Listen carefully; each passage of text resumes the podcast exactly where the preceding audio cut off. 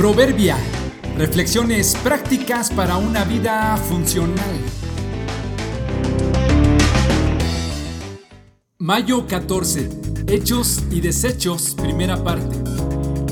El verdadero servicio a veces tiene cara de inservible.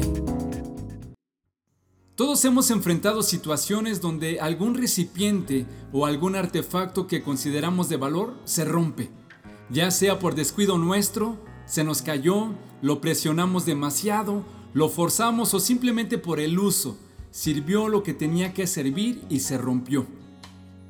Hay otras ocasiones donde al romperse algo causa vergüenza e incomodidad, como cuando en una fiesta o en un restaurante se le cae un plato o un vaso a un mesero.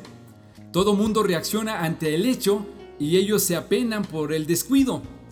Sucede también en otras circunstancias que justo en el momento más inoportuno se rompió, precisamente ahora que más lo necesitábamos. Podríamos tener una combinación de coraje y tristeza y como si el objeto sintiera, lo tiramos con desprecio a la basura. En otros casos lo aplastamos o lo rompemos en más pedazos a propósito para que pueda ser reciclado, como sucede con los envases de vidrio o plástico.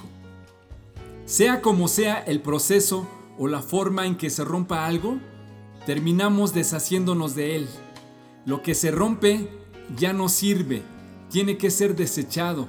Incluso lo roto puede causar vergüenza. No nos gusta que vean que tenemos algo viejo que se rompió y lo tuvimos que remendar. Un zapato agujerado no es para lucirse. El caso es que, humanamente, todo lo que se quiebra parece tener la etiqueta de inservible y desechable. Pero en el reino de los cielos, es decir, bajo la autoridad de Cristo, las cosas funcionan diferente.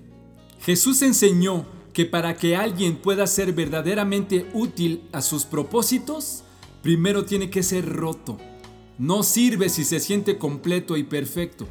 Hemos de pasar por un proceso de ser quebrantados y mostrar las marcas de ello como señal de estar listos para servir. No huyas, mejor entrégate. Les digo la verdad, el grano de trigo, a menos que sea sembrado en la tierra y muera, queda solo. Sin embargo, su muerte producirá muchos granos nuevos, una abundante cosecha de nuevas vidas. Los que aman su vida en este mundo la perderán. Los que no le dan importancia a su vida en este mundo la conservarán por toda la eternidad.